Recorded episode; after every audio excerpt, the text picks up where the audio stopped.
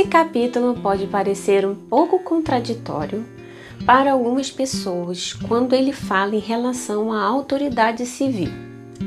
Muitos pensam em uma obediência cega, porém, Paulo nos ensina, através desses versículos, que a obediência faz parte do plano de Deus e que o cristão não é um sujeito alienado, que vive apenas numa realidade espiritual. De modo que aquele que se revolta contra a autoridade opõe-se à ordem estabelecida por Deus. Versículo 2. Por isso é necessário submeter-se, não somente por temor do castigo, mas também por dever de consciência versículo 5.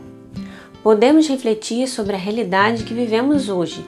Nem todos são a favor, por exemplo, do atual presidente do Brasil. Porém, se foi ele que foi eleito, foi permissão de Deus. E assim, tudo que Deus permite é bom. E é para aprendermos algo de bom.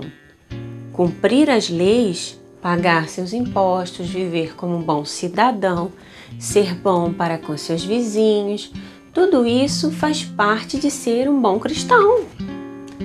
Não deva nada a ninguém a não ser o amor mútuo, pois quem ama o outro cumpriu a lei. Versículo 8.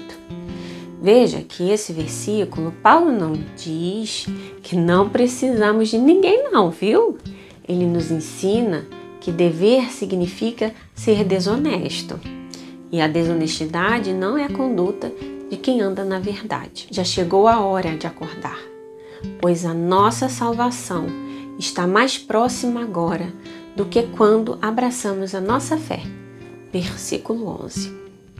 Vamos usar este último versículo para a nossa lexo de hoje e avaliar nossas ações civis. Estamos agindo com honestidade?